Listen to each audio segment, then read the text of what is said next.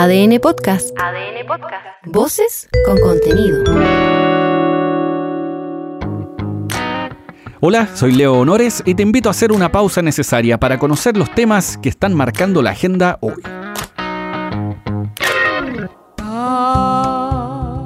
Cambia, todo cambia. Cambia, todo cambia. Es que lo único constante es el cambio. Frases así tenemos muchas, hasta llegar, por supuesto, al gran filósofo del metro cuadrado, Carlos Caselli, y su sentencia de que no tenía por qué estar de acuerdo con lo que piensa. Ahora que estaba pensando, no, no estoy de acuerdo con lo que dije, mira.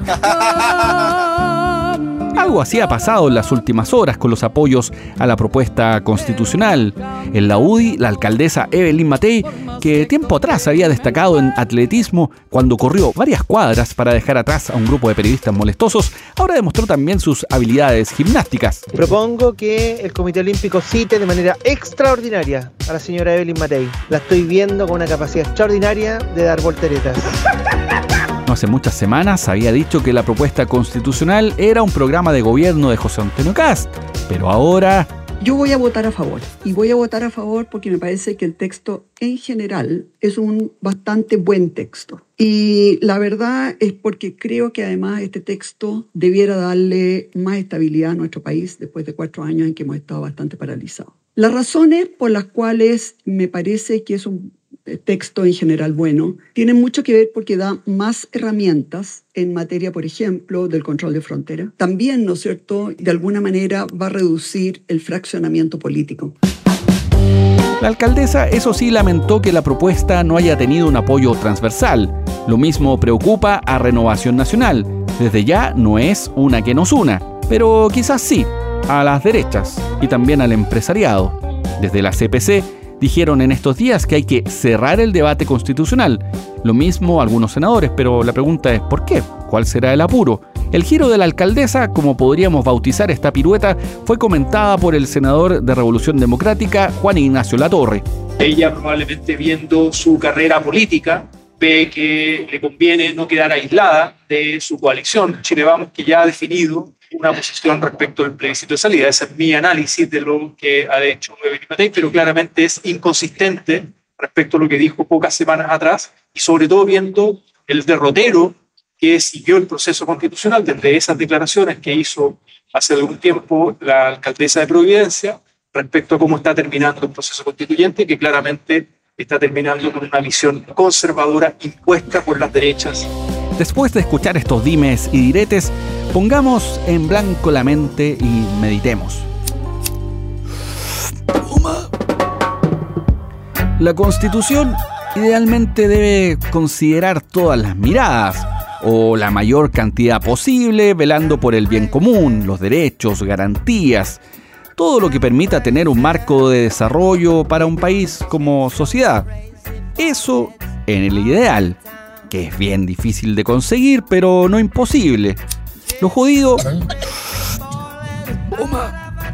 es dejar de pensar en los intereses particulares y propender a los generales. Buenos días. No, no, esos generales no, nunca más. Sino que apuntando a garantizar la igualdad de condiciones para todos y todas, por ejemplo. Si eso no ocurre, si la constitución está desbalanceada o no resguarda los intereses civilizatorios mínimos, más que estabilidad o certeza a la larga podría generar todo lo contrario. Porque dime si es que no hay algo más enchuchante que la desigualdad. Oma, mejor meditarlo, leer bien, estudiar el asunto y ser responsables con el voto. Voto para Cast.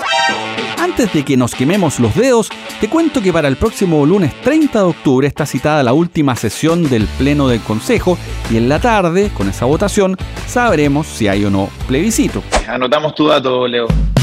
Donde sí hubo los votos necesarios fue en el Senado, con el proyecto de ley de usurpaciones. Acá el gobierno se anotó un triunfo parcial porque se aprobaron 13 de las 14 observaciones del veto al proyecto de ley de usurpaciones. Hubo un solo veto que se rechazó, y tiene que ver con las penas para las usurpaciones no violentas. Este es el senador de Evópoli, Felipe Cast. ¿Qué es lo que podemos celebrar y qué es lo que podemos hoy día decir que nos queda pendiente? Celebrar que de ahora en adelante nunca más la usurpación va a ser simplemente una falta, siempre va a ser un delito. Segundo, Carabineros siempre va a poder tomar detenida a una persona que usurpa. Tercero, todo aquel que haga un loteo trucho con efectivamente usurpación va a pagar penas de cárcel aún mayores. Cuarto, todo reincidente efectivamente va a tener pena de cárcel. Y lo que desgraciadamente no logramos, pero queríamos lograr, es que queríamos que una usurpación no violenta también tuviese pena de cárcel. La ley de usurpaciones que está a punto de salir del Congreso quedó muy distinta a la ley actual, hay que decir. Por ejemplo, la usurpación dejará de ser una falta y ahora será un delito. Hay diferentes tipos de sanciones, pero todas incluyen las posibilidades de presidio, incluso la usurpación sin violencia, donde un juez puede aplicar o no multa o presidio. Ahora falta que se pronuncie la Cámara a la vuelta de la semana distrital. Lo siguiente que te voy a contar es una perla, pero antes te tengo que pedir una cosa. Algo hay que echarle a la, cazuela, así que por lo menos algo le Esto es casi como cuando los artistas ambulantes, antes de seguir con el show, pasan con la gorra. Y la gorra digital en este caso es pedirte que califiques este capítulo. Si te gustó, coméntalo, ponle like, compártelo. Y si no, también. Critícalo. Cuéntame que no te gustó tira todo nomás. Es muy, muy, muy fome. Así logramos darle visibilidad al contenido bajo las nuevas leyes del algoritmo. El verdadero Dios. ¡Dios te odia, weón! Del mundo actual. Salve algoritmo. Seguimos. Tú sabes cómo son las cosas aquí. Unos dicen una cosa, otros la contraria, y saber qué diantres pasó en medio es una tarea imposible como problema de Baldor. Te entendí un 50%, te voy a tratar de contestar la mitad. Ah, quedaste loco con esa. Esa fue una agrandada, ¿no? Ah, sí, fue una agrandada. Si no la cachaste es porque eres demasiado joven, quizás demasiado. Y si la entendiste... Ahí entendí recién la talla. Choca el puño. Dale, chao. El tema de la planta de Sinovac en Antofagasta es un súper buen ejemplo de esto. No del paso del tiempo, sino que de lo acomodaticio del discurso según sea el interés, por oreja. Este es el presidente de la Confederación de la Producción y el Comercio, Ricardo Meves. Escucha. Me imagino deben haber evaluado que no es rentable hoy día instalarse en Chile y por eso están viendo alternativas. Y eso es lo que pasa con todos los capitales, cuando no somos capaces de dar certezas jurídicas para la inversión, muchas veces parte de la evaluación que hacen las compañías para instalarse en uno u otro país, tiene también que ver con las facilidades que otorgan los gobiernos para eso y por lo tanto será materia de eh, la evaluación que hace Sinovac de quedarse acá o no quedarse acá. Lo primero es que el presidente de la CPC dice que se imagina. Por tanto, no tiene seguridad de lo que está planteando, se está yendo de tesis, o cantinfeando, dirán algunos más puntudos. Hablando huevada, señora presidenta. Pero ese imaginarse plantea algo, de un punto de vista de la opinión. Eso si es que hacemos con un análisis del discurso, siendo estrictos, en fin. Pero acá hay un tema de los permisos y eso hay que reconocerlo. Son un factor.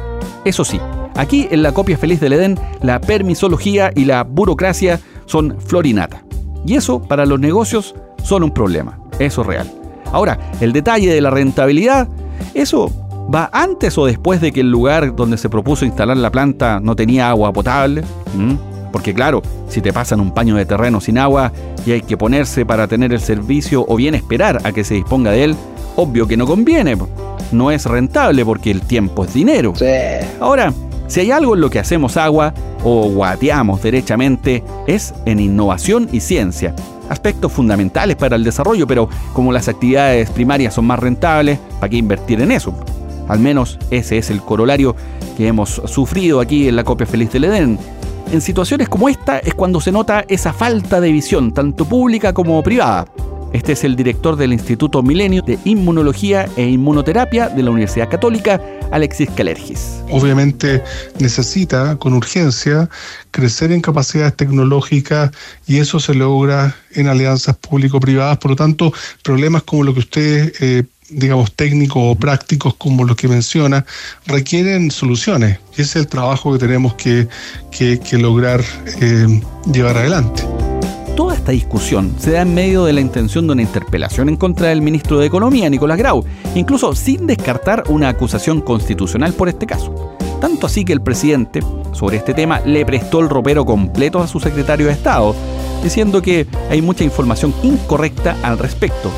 Una forma muy polite de decir que se está difundiendo información falsa. Me molesta cuando tú levantas ese tipo de acusaciones que son falsas Como esta semana es corta, Corta como la de mi ex.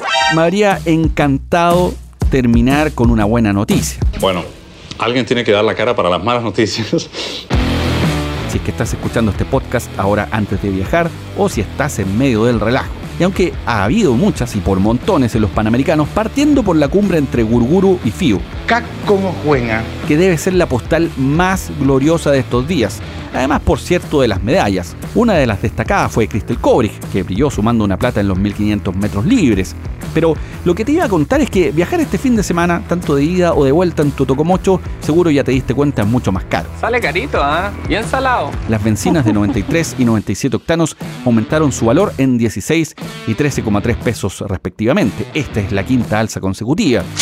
Pero al margen de llorar sobre la benzina derramada, lo importante es saber por qué subió tanto. Sí. Y si va a seguir subiendo, que es lo que queda para el resto del año. Las vacaciones de verano, ponte tú. ¿Qué hacemos? Este es Luis González, coordinador económico de Clape Sucé. Ahora se acumulan los anuncios en tres semanas, entonces lo que antes teníamos variaciones de 10 pesos por cada semana, ahora se acumulan. Esa es un- una primera explicación de por qué estas alzas tan pronunciadas en torno a 30, a 30 pesos, es el anuncio del cambio metodológico. Y por otro lado, entre los determinantes es que venimos de una racha al alza, tanto del precio del petróleo como del tipo de cambio, que ha provocado eh, que el mecanismo vaya acumulando estas alzas. En otra de las noticias económicas, en un afán de mejorar tu día y fin de semana largo, te cuento que más de 4 millones de personas son consideradas morosas en Chile. De hecho, la cifra es la mayor variación en un trimestre desde junio del 2020. Y con esto la deuda morosa superó los 9 millones de dólares. Este es el decano de la Facultad de Economía y Gobierno de la Universidad San Sebastián, Alejandro Weber. Preocupa particularmente el incremento de la mora en el segmento más vulnerable de la población. Esto es un llamado de atención. No teníamos cifras tan preocupantes desde junio del año 2020, el peor momento de la pandemia. Hoy día tenemos un incremento en la morosidad del 1,9%. Esto es un reflejo del funcionamiento de nuestra economía, de una tasa de desocupación que está en 9%, de un crecimiento que en el caso de este año podría llegar en el peor escenario a 0,5%, de una contracción de la inversión y de la caída de los salarios reales y del consumo. Ojo con lo que nos revelan estos datos, porque considera que la inflación sigue bajando, pero aún así seguimos endeudados. Entonces, bueno, algo está pasando. Y por mientras no nos queda más que elegir muy al estilo de Shakespeare entre ser moroso o amoroso. Esa es la cuestión. Conquistador y seductor, repartiendo delicias. Benjamín Vicuma me dicen los colegas de. Soy Leo Honores y esta fue una pausa necesaria. Ya sabes cómo va el día. Comparte este capítulo o escucha los anteriores, dale like, comenta, da tu opinión en la sección podcast en podiumpodcast.com o donde escuches tus podcasts.